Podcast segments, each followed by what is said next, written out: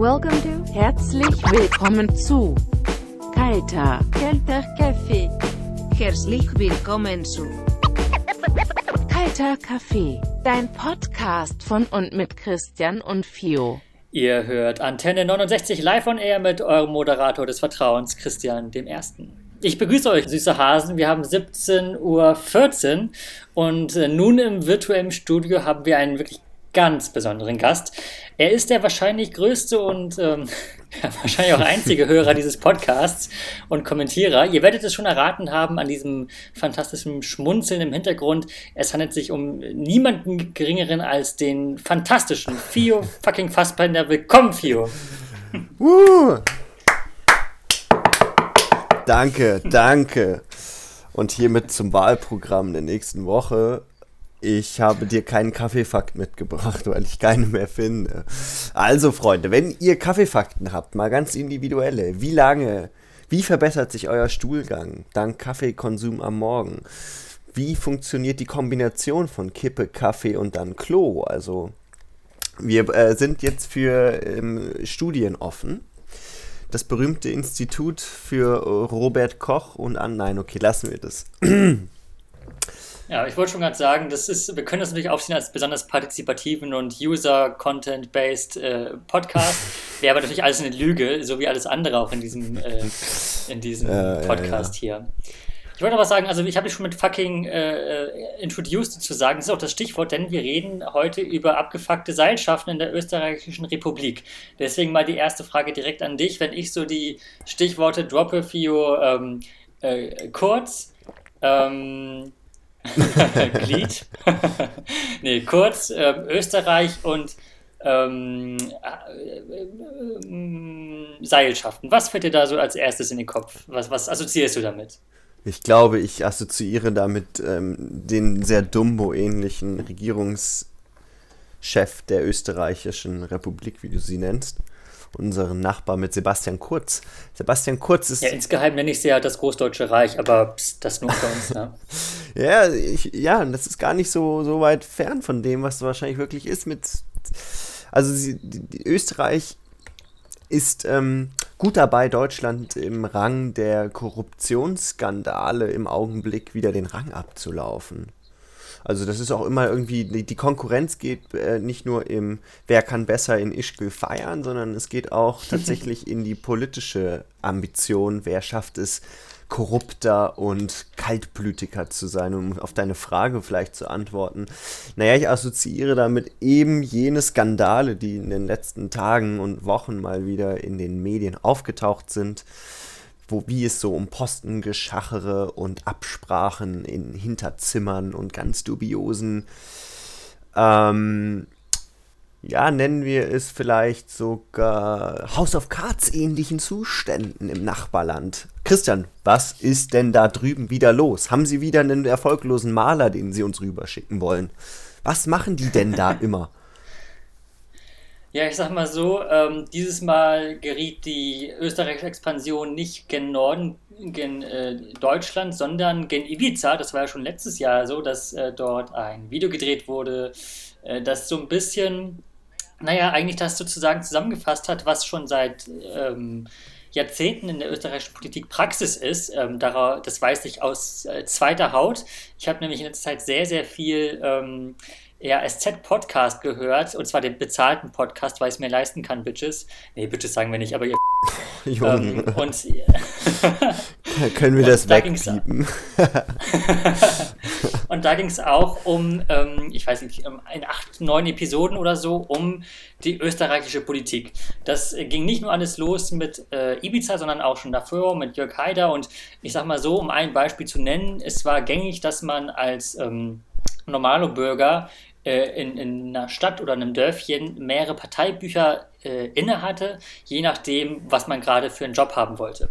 Deswegen äh, war es auch nie so ein, groß, ein ganz großes Ding, bis das zum ersten Mal auf, auf Video festgehalten wurde. Und die Nachwehen davon, die begleiten uns noch heute, ähm, aktueller denn je, nämlich mit, ähm, ja, es gibt noch keinen wirklichen Namen für, diesen für dieses Skandälchen, ähm, aber ich sag mal so, es geht um Postenschacherei und um Thomas. Thomas Schmidt, aber wir nennen ihn, ähm, ich kenne ihn fast persönlich Thomas und der Typ, ähm, naja, ist eigentlich ein Loser, denn er hat versucht, oder sagen wir mal so, er ist eigentlich ein großer Typ, denk, dachte er, denn er ist äh, Vorsitzender aktuell ähm, der äh, ÖBAG. Das ist eine Beteiligungs AG für in Österreich sehr, sehr machtvoll für so Staatsaufträge, ähm, für große Firmenaufträge und die verwalten das alles ähm, für ähm, Staatskonzerne. Und ähm, das ist aber, aber nicht ganz zufällig geworden. Und nachdem Ibiza das Video rausgekommen ist, hat er versucht, ähm, alle Daten und eine Anzeige aufgenommen wurde gegen ihn.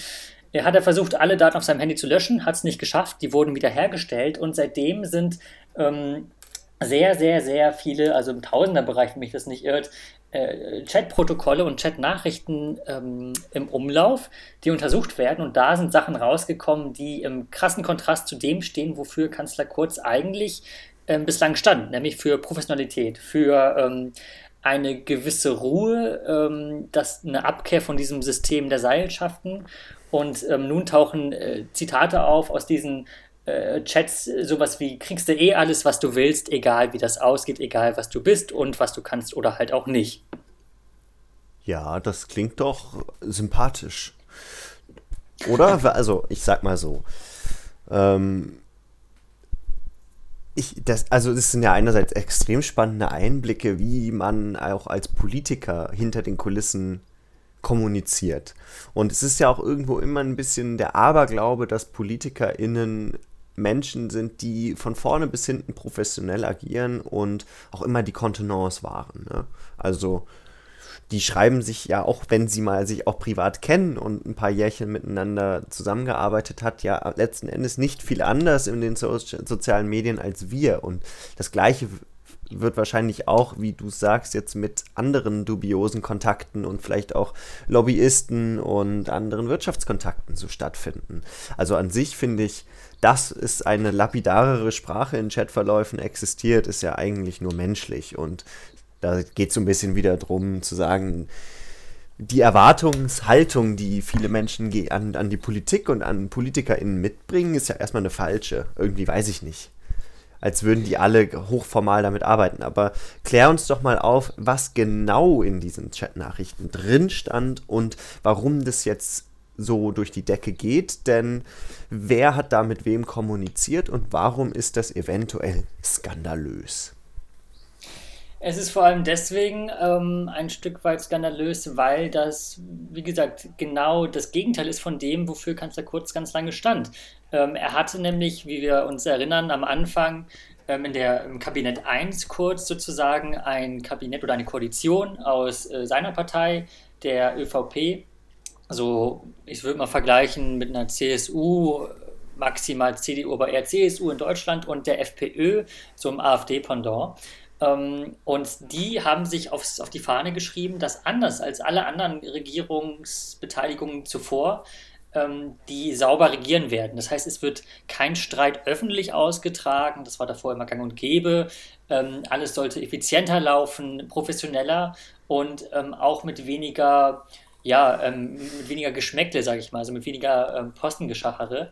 Jetzt kommt aber raus, es ist genau das gewesen, was auch die letzten Jahrzehnte die österreichische Politik geprägt hat, von einem Typen, der genau das Gegenteil versprochen hat und jetzt immer weiter in Bedrängnis gerät. Er hat versucht, sich in der letzten Zeit so ein bisschen das abzulenken, hat da, äh, wir erinnern uns, er war in Israel mit der dänischen äh, Ministerpräsidentin zu Besuch, äh, Freder äh, Mette Frederiksen, um da ja, äh, sich ein geileres Bild aufzumalen zum Thema Impfen. Er hat äh, die EU und ihr Impfprogramm, die Beschaffung der Impfstoffe als Basar bezeichnet mit Geheimverträgen, hat auch da viel Unmut auf sich gezogen. Aber das alles kann trotzdem nicht davon ablenken, dass wir zum Beispiel in diesen Chatprotokollen äh, Dinge lesen, wie zum Beispiel, ähm, kriegst du eh alles, was du willst? Und Schmidt antwortete dann, ich liebe meinen Kanzler. Oder ähm, auch sch schrieb Schmidt, mir gehen die Weiber so am Nerv, scheiß Quote.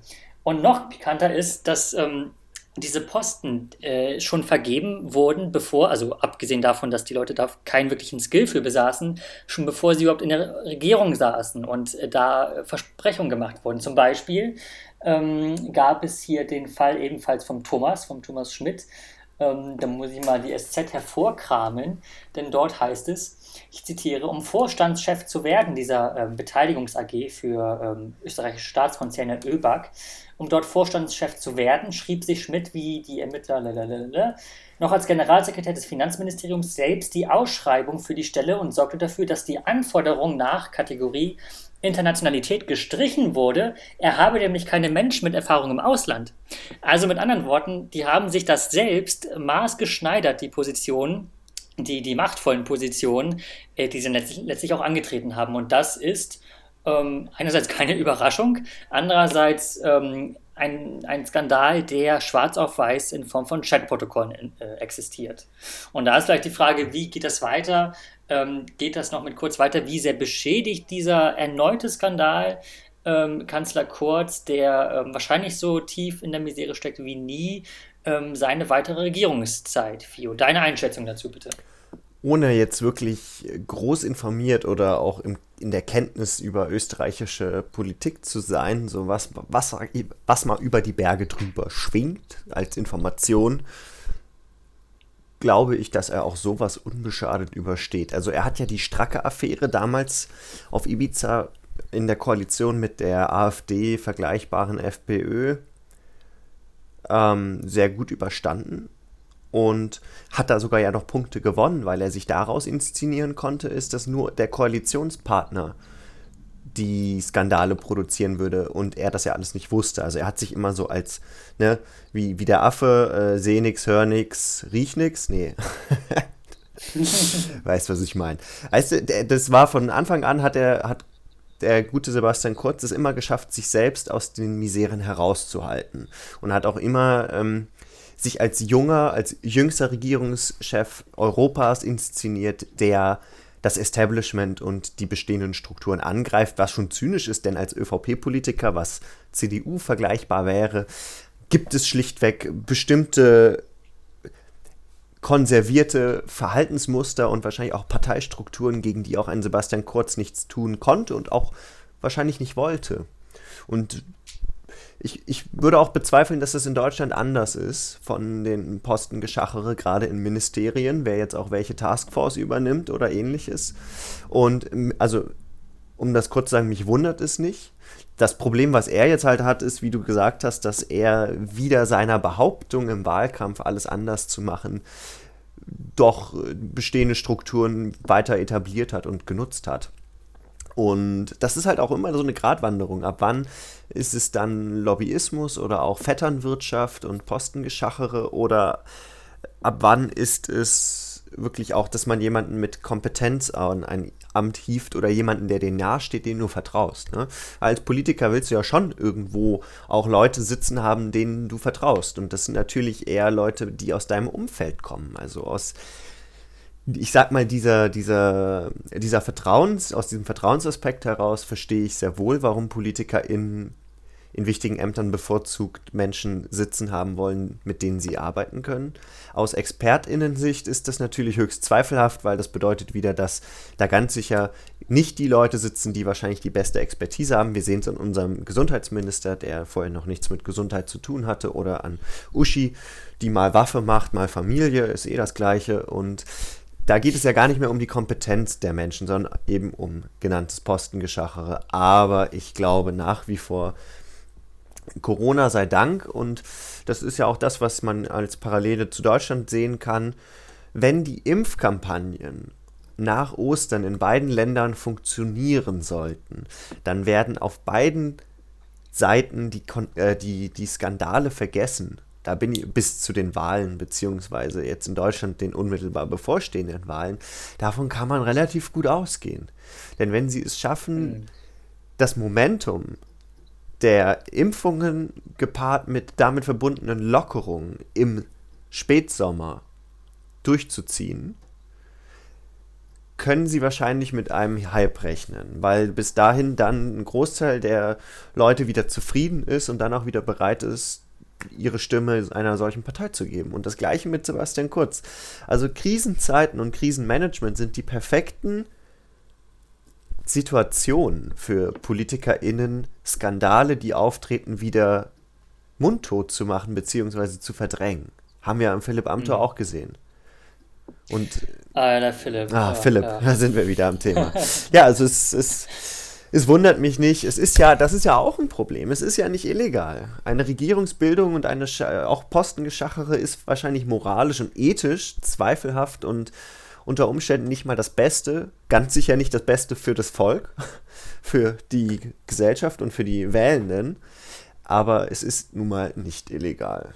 Und ja, das, das, das sprichst du was an, ähm, dass natürlich ein Grundinstrument, damit sowas auch ähm, geahndet wird, natürlich, also eine Grundverantwortung natürlich auch bei der Bevölkerung liegt. Also wie skandalfähig ist das eigentlich? Wie sehr kann sich da die Bevölkerung empören? Ähm, und das ist, glaube ich, ein großer Faktor, der mit reinspielt. Ähm, ich wollte mich noch distanzieren von allen Sachen, die du hinsichtlich ähm, unseres Vaterlandes gesagt hast, solche Postengeschachere, ähm, das sehe ich überhaupt nicht hier. Ja. Und auch die Uschi muss ich. Du wärst gerne nehmen. der Pressesprecher für, äh, ich glaube, Andreas Scheuer, oder? also ich sehe dich ja, da auch in Zukunft als. Äh, ist ja Platz frei geworden. Die sind ja alle, äh, haben ja alle gekündigt. Ähm, Schlage ich mich mal direkt vor, fürs nächste Praktikum direkt vor. Ähm, und eine Sache, die fand ich ganz, ähm, muss ich auch mal loben, ganz klug tatsächlich, Fio. Ähm, nee, aber es ist ja eine, eine Sache, dieser Wandel eines, ähm, oder ich sag mal so, also in, um es in den Worten meines, ähm, äh, äh, wie sagt man, meines mentalen Vetters zu sagen, meines initialen Vetters Christian Lindner, mhm. Probleme sind nur dornige Chancen. So, und das sehen wir gerade beim Thema Impfen, dass, dass ähm, sich ein Image, sei es vorher oder ein, ein, ein zeitweiliges, zeitweiliges Image, was vorher negativ war, positiv, whatever, ähm, sich sehr schnell wandeln kann. Also zum Beispiel beim Thema Impfen, ähm, zum Beispiel, weiß ich nicht, nehmen wir mal die USA am Anfang. Ähm, ganz schwach bei der Sache dabei. Mittlerweile sind die da führend, genauso wie zum Beispiel Chile. Ähm, aber auch andersrum haben wir in Südkorea am Anfang in den ersten Wellen ähm, immer als, als ähm, Musterknabe genommen, als Vorbild für ähm, unsere für westliche Welten. Mittlerweile haben die da auch ein paar Probleme. Und ich glaube, das ähm, kann durchaus funktionieren, wie du es beschreibst, wenn die das hinkriegen, ähm, die Zahlen runterzukriegen, was im Moment jetzt nicht super abschaubar ist. Ähm, aber wir haben es auch in Portugal gesehen, die haben das auch hinbekommen mit einem harten Lockdown, ähm, das extrem zu wandeln. Wenn die das irgendwie hinkriegen, die Zahlen zu senken und gleichzeitig die Zahlen der Impfungen zu erhöhen und damit quasi einen neuen Fokus zu setzen, eine neue Agenda zu betreiben, was sie ja in den äh, vorigen, äh, in der vorigen Zeit ihrer Regierungsbeteiligung ähm, sehr gut geschafft haben, dieses Agenda-Setting, dann ähm, könnten wir vielleicht in der, ich sag mal so, in der überübernächsten Folge aus Kanzler Kurz Kanzler Teflon kurz machen. Weißt du, wer noch Teflon brauchte und nicht mit Politik zu tun hat? Ähm, jetzt brauchen wir die Millionärmusik. Ich würde mal tippen, also, naja, wenn es Politik nicht ist, dann fällt schon mal sowas raus wie Mark Rutte oder, ähm, ja, hm, Vielleicht, oh, Jan Hofer, das wollte ich noch erzählen. Weißt du, was der nämlich macht? Ja, also ich habe schon erzählt, das bei RTL. Genau, und der hat, hat doch bei Let's Dance mitgemacht, oder? War das nicht das? Aber nicht nur das, er hat jetzt auch eine eigene oder bekommt demnächst eine eigene News-Sendung tatsächlich bei RTL. Ach, das, ist, das freut mich ja. Ist ja wunderbar. Also von einem Qualitätsjob in den Job, der gut fit. Also das ist so ein bisschen, ja, gehst du halt vom Seriösen zu dem, was Spaß macht, gehst du von weiß ich nicht, vom Berghain nach Malle auf den Ballermann, so was die Qualität des Feierns angeht. Aber auf Malle kannst du halt auch mehr Geld verdienen als im Berghain. Okay, das macht nicht so viel Sinn. Ich wollte eigentlich auf was ganz Gute Metapher, ja. ich wollte eigentlich auf was ganz anderes hinaus. Und ja, zwar ähm, sagt dir der Name Elke Lehrenkraus etwas. Mm, Elke Lehrenkraus? Ja. Nee. Elke Lehrenkraus ist eine der bis vor wenigen Wochen am meisten disku äh, diskutiertesten, und zwar positiv diskutiertesten Nachwuchsregisseurinnen im Thema Dokumentarfilm und dokumentarische Projekte. Mm. Und hat Projekte ja. ohne Ende abgeräumt, hat ähm, auf den internationalen Filmfestival Braunschweig die, äh, den Frauenfilmpreis gewonnen und ähm, andere Geschichten. Ähm, ist international in verschiedenen Ländern gewesen. Also in, beispielsweise sogar in Nordmazedonien gibt es auch ein tolles Filmfestival. Mhm. Ähm, und hat als ihr, naja, eins ihrer größten Projekte war beispielsweise ähm, die Doku namens Love Mobile. Und ab dem Moment weißt du vielleicht schon, worum es geht, weil es auch schon ziemlich durch die Presse ging. Love Mobile ist nämlich eine Dokumentation, eine vermeintliche Dokumentation über Prostituierte Frauen, die in Wohnwegen anschaffen und die Kamera war extrem nah dran. Also wirklich extrem. Die waren mit in den Wohnwegen, die haben die Zuhälter interviewt, die Vermieterin dieser Wohnwägen und die Prostituierten selbst. Und auf einmal gab es dann einen Verdacht, auch aufgrund der Cutterin des Filmes, dass da bestimmte Szenen nicht dokumentarisch gefilmt wurden. Und aus diesem Verdacht hat sich dann auch vom NDR, also man muss sagen, diese Doku wurde vom NDR äh, mitproduziert als Co-Produzent und der NDR hat sie dann auch stolz veröffentlicht und war ganz stolz drauf. Und dann gibt es das YouTube und investigativ journalistische funktionierende ähm, Prinzip der Redaktion Steuerung F die kennen wahrscheinlich die meisten von euch und du ganz sicher auch. Und die sind diesem Tipp der Cutterin dann nachgegangen und haben über Manipulationen im Dokumentarfilmbereich recherchiert und sind dann ziemlich schnell dahinter gekommen, dass ein Großteil dieser hochgelobten Doku, die so nah dran war und so neue Einblicke in das Leben von Prostituierten geliefert hat, gestellt waren und haben darüber auf Basis dessen auch sogar mit der Regisseurin selbst sprechen können, die das dann verteidigt hat, als sie hätte zwar versäumt, das Ganze zu kennzeichnen, aber es war nie der Anspruch, das wirklich 100% dokumentorisch zu machen. Und sie hat sogar gesagt, und das ist jetzt das Spannende, was denkst du als Journalist, es ist realer als die Realität, was sie gezeigt hat. Ähm, ich sag mal so, es passt insofern zu diesem ganzen Themenkomplex Prostitution, ähm, als dass ähm, einfach die Realität sehr gut abgebildet wurde. Denn ähm, dass es im Prinzip eine Fake-Doku ist, also sich um ein Fake handelt und da nur Sachen vorgetäuscht wurden, das kenne ich so aus dem Bett genauso. Also das ist für mich nichts Neues. ähm, aber das Ganze ist ja natürlich problematisch, als dass es äh, gelabelt wurde als Doku und nicht als, ähm, was weiß ich, cineastisch. So. Doku-Fiction oder ähm, hier äh, nach, nach wahren Tatsachen oder sowas, was wir manchmal vor Filmen sehen. Und ähm, das nicht aufgeklärt wurde, so von Anfang an. Und das war ein Projekt, was ausgeschrieben wurde vom NDR ähm, mit dem Titel oder für die Kategorie Dokumentation und nicht für äh, halb fiktional oder sowas. Und dass das auch erst jetzt rauskommt, nachdem die ganzen, also nachdem jemand anderes, eine dritte Person, das ähm, äh, den Finger drauf gezeigt hat. Das ähm, ist natürlich eine Schande ähm, für die Regisseurin und ganz schwach. Andererseits sehe ich da auch ein großes Momentum der Stärke des geilen norddeutschen Rundfunks, dass der da quasi ähm, oder eine seiner Unterabteilungen, dass die da ihren eigenen Arbeitgeber, und das war auch aus den Kommentaren zu entnehmen, ähm, einen anderen, ihren eigenen Arbeitgeber kritisch hinterfragen und ähm, somit auch das Bild des Journalismus ähm, positivieren. Oder wie siehst du das? Da stimme ich einfach zu. Braucht man gar nicht zu viel sagen. Ich denke, es ist aber auch, sollte selbstverständlich sein, dass JournalistInnen auch gegen Kolleginnen recherchieren, wenn es Verdachte, Verdachte gibt. Das ist bei Relotius beim Spiegel damals ja auch passiert ähm, und ist einfach nötig. Denn wenn äh, du, es gibt immer Leute, die versuchen, aus, aus, wie bei Relotius, aus erfundenen Geschichten sogar und erfundenen Berichten Kapital zu schlagen.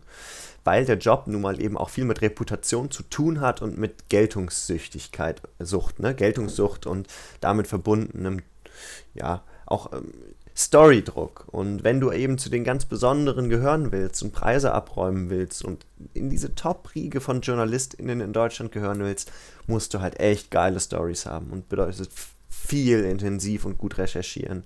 Und ich glaube, das ist ein Systemproblem, was wir hier haben, weil das, das man sieht ja Parallelen zwischen Relotius und der Doku. Natürlich hat Relotius im Unterschied zur Doku das meiste wirklich erfunden und sich selbst einfach ausgedacht. Während die Doku Love Mobile laut der Aussage der Regisseurin auf den Erzählungen der Prostituierten basiert diese nur nicht vor die Kamera treten wollen und sie dann entschieden hat, dass, weil sie die realen Prostituierten nicht vor die Kamera bekommt, Schauspielerinnen engagiert, die wiederum das Erzählte dieser Prostituierten auf, naja, wiedergeben, rezipieren und dann hat sie dann noch ein paar, nennen wir es wohlwollend, dramaturgische Kniffe eingesetzt, um das Ganze authentischer wirken zu lassen. Spannend ist eigentlich auch, warum es aufgeflogen ist. Im Schnitt war es unter anderem suspekt, dass es mehrere Takes mit fast dem identischen Inhalt gab. Was bei, bei einer Dokumentation. Ja, das hat mich auch gefragt. Weil wieso reicht man denn dann überhaupt das Material ein, wenn man weiß, hm, also Kriminal-Christian würde natürlich da denken, oder krimineller Christian eher, ähm, natürlich, wenn da irgendwas einen Verdacht erregen könnte, dann reiche ich das natürlich nicht ein. Also wie schlecht ist das denn bitte gefällt? Das habe ich mich auch gefragt, ob man ähm, ob, ob, sie auch einfach gehofft hätte, dass es nicht auffällt, dass es vielleicht nicht so viel kritische Stimmen dazu geben wird oder ob das auch einfach ein. Sie hat sehr viel davon gesprochen, dass ganz vieles aus. Also sie hatte ein, eine, eine zeitliche, einen zeitlichen Punkt, an dem sie das ganze Ding abgeben musste und wo dann auch der verantwortliche ähm, Redakteur des NDR drüber schauen wollte über den Rohschnitt und ähnliches. Und das kann ich mir schon vorstellen, dass auf Basis der, der zeitlichen Einschränkungen wiederum gerade dem Ende hinaus entsteht ja eh immer Druck bei Filmen und auch in jeder Branche. Es reicht ja zeitlich nie eigentlich. Und es kann einfach sein, dass das flüchtigkeitsmäßig dann untergegangen ist. Dann wäre allerdings natürlich die äh, Pflicht der Elke, dass man das ähm, deklariert. Ähm, ich sag mal so, wenn ich im Supermarkt äh, mir eine Wurst kaufe und da ein lachender, äh, ein lachendes Schweinchen oder ein lachendes äh, Bärchen drauf zu sehen ist, dann erwarte ich natürlich auch, dass wenn ich das aufmache und woher das kommt, natürlich, dass auch die, die, die früheren Schweine da immer gelächelt haben, als sie äh, getötet wurden. Und deswegen, was auf der Verpackung steht, muss natürlich auch drin sein. Und ähm, vielleicht liegt es daran, da gab es ja auch in der Steuerung F-Doku nochmal ein Interview mit Mund Otto mit der, ähm, mit einer ihrer Professorinnen von der Uni, wo sie studiert hat, ähm, dass das eher vielleicht der Tatsache geschuldet ist, in Anführungsstrichen, als dass sie einen äh, szenaristischen Hintergrund hat, dass er als Kunstwerk versteht und keinen journalistischen. Ähm, aber letztlich denke ich mir auch immer, hm, also dass man da nie auf den Gedanken gekommen ist, dass das zumindest, ähm, um es mal wieder zu sagen, Geschmäckle hat, äh, naja, weiß ich auch nicht. Und da muss ich mal meine Mutter zitieren, die Wahrheit kommt immer raus, Leute. Wenn es auch ganz spät ist, auch wenn es vielleicht in manchen Fällen äh, zum Thema äh, Kanzler Kurz folgenlos ist, es kommt irgendwann immer raus. Und deswegen ähm, lasst den Scheiß. Also seid einfach immer ehrlich und ähm, deswegen äh, erzieht auch eure Kinder genauso. Immer die Wahrheit sagen.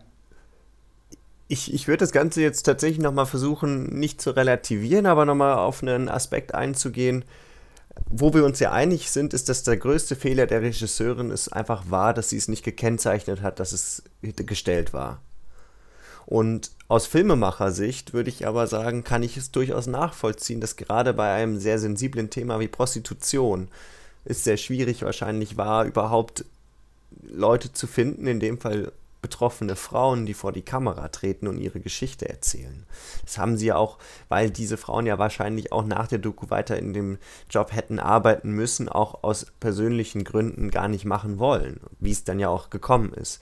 Und aus dieser Notsituation heraus hat die Regisseurin sich entschieden, dann nehmen wir eben Schauspielerinnen, die die gleichen Schicksale erzählen und auf Basis dessen würde ich sagen, ist der große Fehler eigentlich wirklich darauf zu reduzieren, dass sie so getan hat, als wäre sie dabei gewesen. Sie hätte es kennzeichnen müssen oder zumindest nicht als reine Dokumentation auf den Markt bringen müssen, sondern irgendwie am Anfang mit diese, dieser Film basiert auf wahren Erzählungen von Betroffenen Satz drunter. Aufgrund des Berufs oder bla bla bla haben wir diese Szenen jedoch mit SchauspielerInnen nachgestellt. Es hätte es genauso authentisch wirken lassen. Und das, was ich eher so sehe, ist, ähm, du auch als angehender Journalist, was lernt ihr denn darüber zum Thema Druck und auch zum Thema Geltungssucht in diesem Beruf? Weil das ist ja, wie, wie ich schon zuvor sagte, nicht der erste Fall, das wird auch nicht der letzte sein es geht auch immer darum, sich zu profilieren, irgendwo auch berühmt zu werden. Ähm, die guten Jobs sind rar, gerade auch bei privaten Redaktionshäusern wie der Zeit. Das ist sehr schwer dahin zu kommen. Spiegel sowieso, auch die Süddeutsche. Aber auch zu den öffentlich-rechtlichen ist es gar nicht so einfach als namhafte Regisseurin oder Regisseur durchzustarten und dann da den Fuß mal drin zu haben. Man sagt ja auch gerne, das sind Vetternwirtschaften, die da betrieben werden. Du kommst nicht zum Spiegel, wenn du nicht mindestens drei Leute aus der Führungsebene kennst.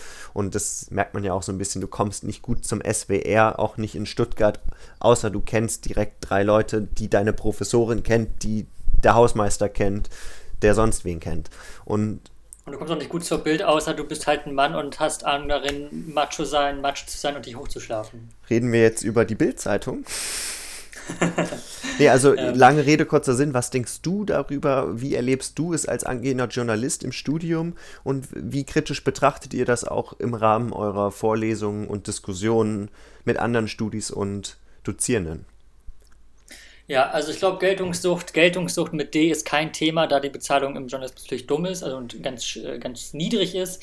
Ähm, ich weiß gar nicht, warum ich immer als angehender Journalist abgelabelt werde, ähm, weil ich selbst überhaupt nicht weiß, was ich bin und ich auch gar nicht weiß, ob ich da arbeiten will. Ja, aber du studierst ähm, ja was und das, das dient doch der Professionalität, weißt du. Ich will dich als vermeintlichen Experten initiieren. Ja, ähm, danke für das Bemühen. Ich versuche mich in diese Rolle einzufügen, genau wie als wäre ich ein Schauspieler ähm, und mich da einzufinden. Und naja, also es ist natürlich schon ein Thema. Ich glaube, es kommt dann einher mit auch, ähm, also das, das, das, hängt ja ganz viel dran, sei es angefangen beim Pressekodex, also wo es Regeln gibt, an die man sich hält und journalistische Standards. Ähm, und dann auch weiter bei ähm, ja, bei dem jeweiligen Haus, bei dem man arbeitet, da ist es vielleicht manchmal mehr ein Thema, manchmal weniger. Ich glaube, grundsätzlich ähm, ist es hier ein klarer Fall, weil es halt letztlich gelabelt wurde als journalistisches Produkt ähm, und da ähm, das was anderes gemacht wurde. Und deine Argumentation mit, dass sie keine, keine prostituierten Frauen da äh, vor die Kamera äh, bringen konnte, ist auch insofern limitiert oder grenzt auch insofern seine Grenzen, als dass da ja nicht nur es nicht nur um Frauen ging, sondern auch um äh, um, um Zuhälter oder solche Typen, äh, die Zuhälter spielen sollten, die aber offenbar jetzt nicht unbedingt, mit denen nicht unbedingt Gespräche geführt wurden oder wo Situationen gespielt wurden, die nicht genau so auch eins zu eins stattgefunden haben, wo man hätte drüber schreiben können, in dem Sinne sowas wie Gedächtnisprotokoll oder so. Deswegen würde ich das, glaube ich, das Thema abschließen äh, und fragen, äh, ist das Kunst oder kann das weg? Ich glaube, es kann in dem Fall unter dem Label Kunst auf jeden Fall weg. Und dir nochmal eine andere Frage stellen. Und zwar ist mir gerade noch der Gedanke gekommen, nochmal ganz kurz zum Schluss. Ich habe nämlich gestern nochmal einen Blick auf mein Handy geworfen und ähm, ich weiß nicht, du hast auch ein iPhone, oder? Äh, ich gebe es zu, ja, habe ich. Äh, Systemkritik und so. Nee, und ähm, da gibt es ja die Funktion, dass du Apps äh, seit iOS irgendwas äh, löschen kannst und oder nur ähm, vom, vom Homescreen, wie heißt denn das, äh, hier ähm, nicht mehr anzeigen lassen kannst. Also, dass die quasi noch auf dem Gerät sind, aber nicht mehr angezeigt werden. Das habe ich auch neu, gestern, geht? vorgestern mit. habe ich noch ja, nie von gehört. Habe ich noch, aber Gedrückt halten und dann. Legit noch nie wow. von gehört oder also auch nicht genutzt. Wow. Aber ja, erzähl weiter. Auf jeden Fall ist mir dann da wieder eine App über den Weg gelaufen, über die wir uns schon mal unterhalten haben und da, wo ich dachte, wow, das ist mir, das, das, das war im Prinzip ein völliger Quickie, um beim Schlafmobil-Sprech zu bleiben, äh, nämlich Clubhouse. Äh, wie sieht es da bei dir aus? Vielleicht nur ein ganz kurzes Update. Wann hast du das zum letzten Mal das geöffnet? Wann hast du den, ähm, den Sprung oder den Ausstieg aus der JU-Blase geschafft? Und ähm, wird das jemals wieder von dir geöffnet werden, die App?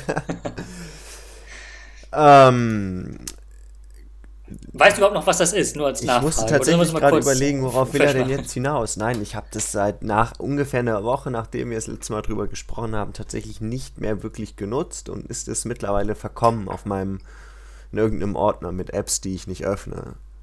Und könnte tatsächlich auch gelöscht werden, weil der Hype einfach total schnell weg war. Das hat mich eine Zeit lang ja echt total gereizt und ich war nachts um zwei noch in irgendwelchen innovativen Talks mit Bodo Ramelow und sonstigen oder den JU-Kummerkästen und auf einmal gab es die nicht mehr. Die JU hat aufgehört, über ihre Probleme zu sprechen. Das ist ein Rückschritt, liebe JU. Es ist wichtig, die eigenen Probleme offen zu besprechen. Ja? Konstruktive Kritik und Selbstreflexion sind der Schlüssel für ein besseres Miteinander. Was habt ihr euch dabei gedacht? Ich habe mich auf euch verlassen. Ich werde nie vergessen, Rest in Peace, der liebe Gute, da war so ein 17-Jähriger, der hat sich beschwert, habe ich dir bestimmt auch schon mal erzählt, dass in seinem Ortsverband der JU zu viel Gesoffe und zu wenig Politik gemacht wird.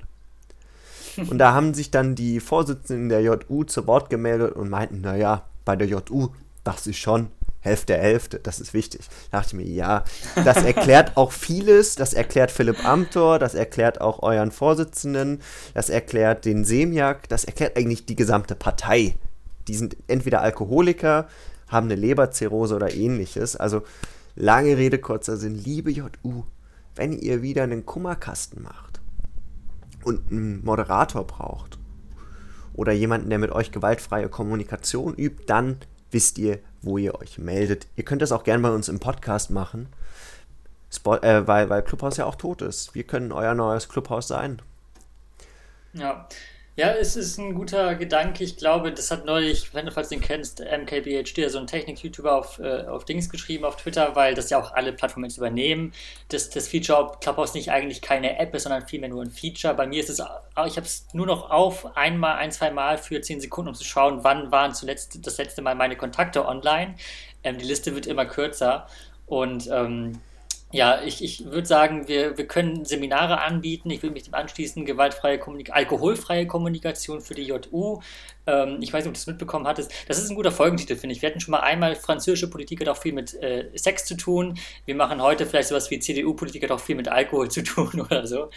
Und als letzte Story, ich weiß nicht, ob du das mitbekommen hast, aber die JU äh, Hessen, die hat vorgeschlagen, dass der äh, Frankfurt Flughafen umbenannt wird in äh, Helmut Kohl Flughafen. Ja, gute Idee. Zu einer Zeit, wo ähm, äh, wir Menschen haben wie Herrn Hauptmann oder ähm, andere CDU- und CSU-Kandidaten, Sauter, Gauweiler. Tolles Timing und Nein, das passt, das, das passt ins Prinzip. Und tut mir leid, dass ich dich jetzt unterbreche, aber das ist wichtig zu verstehen. Es passt ins Prinzip, dass man jetzt versucht, sich auf einen vermeintlich tollen Politiker zu berufen. Da empfehle ich nochmal, jeder, der, jede und jeder, der gerade zuhört und Helmut Kohl äh, war ein ganz toller Kerl, ist klar. Ich empfehle nur, eine von vielen kritischen Quellen ist eine der letzten ZDF-Magazin Royal-Folgen, wo es um die Digitalisierung von Deutschland geht und die damit verbundene Privatisierung der Deutschen Post und der Ausgliederung der Telekom und warum wir bis jetzt kein Internet haben und ich glaube, keine Ahnung, Bulgarien dreimal schnelleres Internet, ach, was sage ich, 300 mal schnelleres Internet hat als wir. Ähm, Guckt euch das mal kurz an. Dann wisst ihr, warum Helmut Kohl nicht nur einen Flughafen gebühren sollte, sondern weiß ich nicht, 5G umbenennen in Helmut G oder so. Ich habe ich hab noch eine Info für dich, weil wir sind ja gerade schon dabei, immer neue Themen dran zu hängen. Liebe. Ich wollte gerade sagen, es ist heute so ein bunter Themenstrauß. Das war auch ähm, alles nicht vorbereitet. die Schuldtüte. ich, also war nicht. War es das jemals? Naja, wir geben uns, wir suggerieren es zumindest. Ich habe hier eine ganz spannende und wichtige Information für unsere ZuhörerInnen, aber auch vor allem für dich. Du als oh ja. Retro-Mensch, der sich gerne auseinandersetzt mit den historischen Themen, wie Helmut Kohl beispielsweise. Was sagst du dazu, dass ein original verpacktes Computerspiel aus dem Jahr 1985 versteigert wurde? Und anders gesagt, was denkst du, wie viel Geld hat es jetzt eingebracht? Ist ein Super Mario Bros. für das NES-System von Nintendo wie, wie teuer? Also ein Original ähm, verpackt? Also aus äh, als Internet, als, als, wie sagt man, als Digital Native würde ich vermuten, dass das ja durchaus eine Zielgruppe hat. Und ähm, ja, so sagen wir mal 100.000er Bereich? Ja, 660.000 US-Dollar.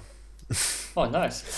ja, das ist auch alles, was ich dazu sagen wollte. Ich finde, wir sollten jetzt alle anfangen, auch ne, also Investitionstipps mit kalter Kaffee an dieser Stelle, wie man schnell oh, reich ja, wird über 60 Jahre, also wie ihr euren Enkel reich macht, wenn ihr zuhört. Fangt jetzt. Kauft Wirecard-Aktien, Leute.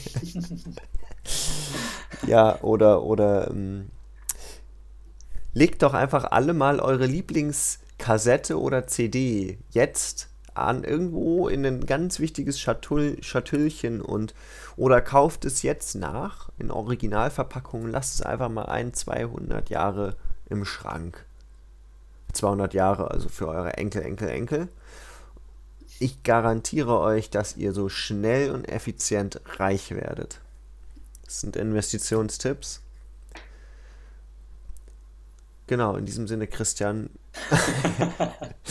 wisst, wisst ihr, weißt du, wie du auch reich wirst? als, als, nicht nur als Journalist mit äh, erfundenen Geschichten, die du dann mal schreiben wirst, sondern Sag's mir, die Antwort ist bestimmt bereichernd. du kannst deine Kaffeetasse auch mal 30 Jahre lang stehen lassen, kalten Kaffee, und überlegen, was dann passiert. Ich bin gar, ich, ich garantiere dir, dass dann bis dies, zu diesem Zeitpunkt der Kalte Kaffee Podcast mit Abstand der meistgestreamte Podcast der Welt sein wird. Und an der Stelle kannst du dann deine 30 Jahre alte kalte Kaffeetasse mit Inhalt bestimmt teuer verscherbeln. Garantiert, wir werden euch auf dem Laufenden halten, sobald auch ihr kalter Kaffee, also KK-Aktien erwerben könnt. Bei uns natürlich zum Sonderpreis. Bis es soweit ist, bleibt uns nichts anderes zu sagen als Danke fürs Zuhören. Teilt das alles überall auf ähm, My Dirty Hobby, auf, ähm, auf Twitter und auf WhatsApp. Und dann hören wir uns wahrscheinlich wieder demnächst zu ganz spannenden, weltbestimmenden politischen Themen, ähm, die uns alle beschäftigen. Mehr als sie es wahrscheinlich sollten. Ähm, ich soll mich wahrscheinlich mehr um die Bachelorarbeit kümmern als um äh, Kanzler Kurz. Aber es macht irgendwie den Reiz dieses Podcasts aus. Und in dem Sinne danke fürs Zuhören und auf Wiedersehen.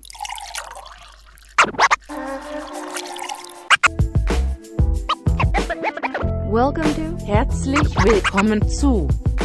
Kalter. Kalter Kaffee. Herzlich willkommen zu Kalter Kaffee. Dein Podcast von und mit Christian und Fio. Das war die schönste Abmoderation meines Lebens.